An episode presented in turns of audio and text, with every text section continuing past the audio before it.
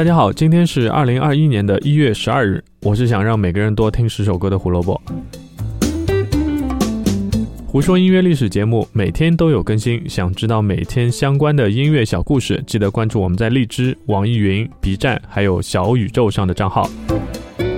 如果你找不到我们的话呢，可以搜索“胡说音乐历史”或者是“火救胡电台”，立马就能找到我们。然后只要关注那个账号，以后每天都会有新的内容发送给你的。昨天我们预告过，今天要讲的是 Motown Records 的故事。其实更精确一点的讲，我们今天讲的是 Motown Records 的前身 Tamla Records 的事。一九五一年一月十二日，Barry Gordy 问家人借了八百美元，创建了一家 R&B 的唱片公司，名字就叫 Tamla Records。Barry Gordy 本来就不是一个音乐人啊，音乐是他的爱好之一，但他最大的爱好其实是拳击。啊，那高二的时候，他就辍学去做了一名职业拳击手。但是到一九五零年，他被美国征召去了朝鲜战场。三年后回来和自己的女朋友结婚，在底特律开了一个唱片店。这个唱片店的名字是很奇葩，叫三 D 唱片店。呃，我觉得这个名字放到今天应该也不会有什么生意吧。啊，这家店的最大的特色是爵士乐和三 D 眼镜。这到底是什么跟什么？这两个东西怎么能放在一起卖，对吧？因为他个人很喜欢爵士乐，他是希望说可以引导大家去喜欢上爵士乐。但是这 3D 眼镜又是怎么回事呢？啊，反正不管这么多，反正生意就是非常不好了。但是这件事情却反而呃变成了一个他的让他的音乐兴趣越来越大的一个契机，因为他时常进出市中心的夜店，这件事为他带来了进入唱片业的一个机会。他成为了一个歌曲制作团队的一员，在接下来的两年里面呢，他做了一百多首歌。一九五八年，Gordy 为一个叫做 Marv Johnson 的歌手写了一首歌，叫做《Come to Me》。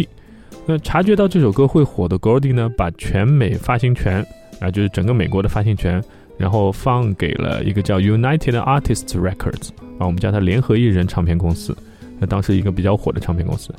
但是 Gordy 为了自己也能赚一点钱，他就把本地的发行权，就底特律当地啊本地的发行权，他希望能留给自己。作为自己新事业的开端，那在 Smoky Robinson 的建议下，Gordy 鼓起勇气问家里面借了八百美元，拿下了本地发行权。这个 Smoky Robinson 后来是一个很有名的歌手，不过当时呃 Gordy 第一次认识他的时候，他就十七岁，一九五八年他大概应该也就个十八十九岁吧。呃，Gordy 竟然在一个十八十九岁孩子的这个建议下，然后呃问家里面借了八百美金，这件事也是挺奇葩的。但是这件事他确实没有做错，于是，在一九五一年的一月。一个底特律的新唱片公司 Tamla Records 发行了自己的第一张唱片 Marv Johnson 的 Come to Me。Tamla Records 这个名字其实是不得已才选的。最早的时候，Gordy 其实是希望叫 Tammy Records，就 T A M M Y，Tammy Records。呃，名字的来源其实是一首1957年很火的一首单曲，被提名为当年的奥斯卡最佳原创歌曲。呃，是一个电影的这个原创歌曲啊。只可惜，Tammy 这个名字在当时已经被注册了，所以 Gordy 才退而求其次，把 Tammy 改成了 Tamla 这个新的名字。为什么会说今天的这个事件对于现在的流行乐很重要呢？因为我们现在说到的很多的风格，其实大多数都是来源于黑人乐、布鲁斯，一点一点、点点分解出来的。而 Motown 是作为非裔美国人开的唱片公司，在流行音乐的种族融合上起到了至关重要的作用。他把黑人音乐的元素成功推向了整个市场，比如说像 R&B 啊、灵魂乐啊等等等等。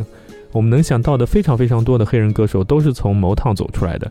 比如说，我们以前胡说音乐历史提到过 Michael Jackson，原来他们家族的那个组合 Jackson Five，还有现在新的这个唱片排名啊，世界排名第一的，我也不知道为什么，呃，世界排名第一的 Marvin Gaye，然后也是啊，然后天才神童啊，很多人都知道盲人 Stevie Wonder。然后还有像 Dana Rose，我们之前也提到过 Dana Rose 带领的 Supremes，那还有我们刚才提到 Smoky Robinson，还有 Temptations、Miracles 等等等等啊。那要说大牌的名字，我大概可以单独的说一期节目，非常非常多，真的。如果要报他们专辑名字，我大概可以做个一个，可以做个一个星期的量。那今天既然我们讲到 Tamla Records，当然就是要听一下他发行的第一张唱片，也就是来自于。Marv Johnson 的《Come to Me》了。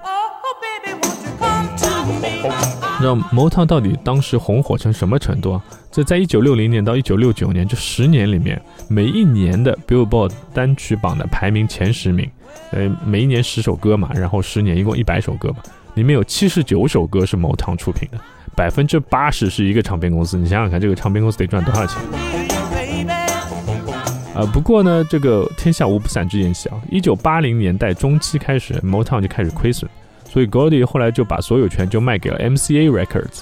之后又转手给了他环球唱片，后来又到了 Capital Music Group 的旗下。不管现在谁在管事，人们提到了 Motown，就会想起那种被称为 Motown Sound 的声音。Barry Gordy 在一九八八年作为 Motown 的发起人入选了摇滚名人堂。二零一六年，时任美国总统的奥巴马授予 Barry Gordy 国家艺术勋章，以表彰他对于美国音乐发展做出的杰出的贡献。一九五九年一月十二日。Barry Gordy 在 Smokey Robinson 的怂恿下，问家人借了八百美元，创立了 Tamla Records，并在次年改名为 Motown Records。感谢收听今天的节目，胡说音乐历史，音乐让每天更重要。明天我们要讲一部动画的原声，呃，也许它是世界上最大牌的动画原声，也说不定。明天记得来听黄色潜水艇的故事，拜拜。